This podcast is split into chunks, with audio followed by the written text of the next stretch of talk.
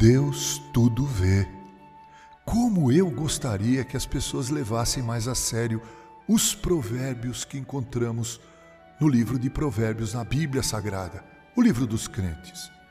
Veja o que lemos em Provérbios 15, versículo 3.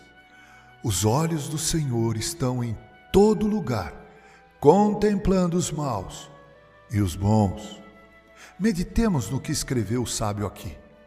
Em primeiro lugar, logicamente, deduzimos que nosso Deus, o Senhor, como é citado neste versículo, tem olhos e vê, ou seja, ele não é como os deuses imaginados pelo homem, aos quais se lhe atribuem formas humanas, mas dos quais se diz: prata e ouro são os ídolos deles, obra das mãos de homens.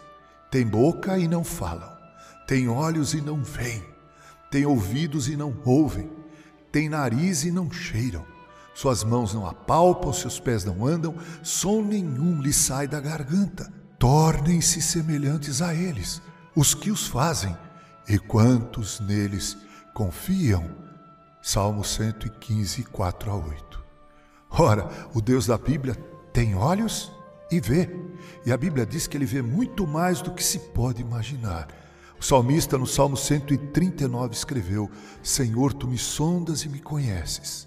Sabes quando me assento e quando me levanto. De longe penetras os meus pensamentos, esquadrinhas o meu andar e o meu deitar e conhece todos os meus caminhos. Ainda a palavra a mim não chegou à língua e tu, Senhor, já a conheces toda.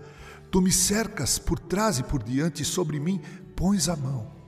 Tal conhecimento é maravilhoso demais para mim, é sobre modo elevado. Não o posso atingir. Salmo 139, versículo 1 a 6. O Deus da Bíblia tem olho e vê.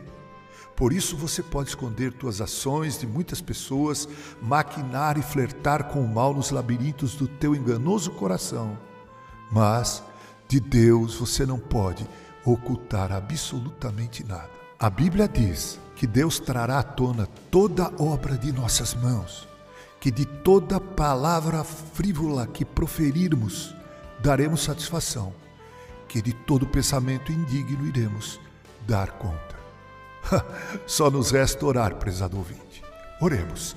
Senhor, santifica minha mente, meus lábios e faz com que meu agir possa ser do teu inteiro agrado e para o louvor de tua glória, que aquilo que tu vês em mim possa ser visto por todos que vivem ao meu redor, ao ponto deles glorificarem a ti, meu Deus e meu Salvador. Com carinho, reverendo Mauro Sérgio Aiello.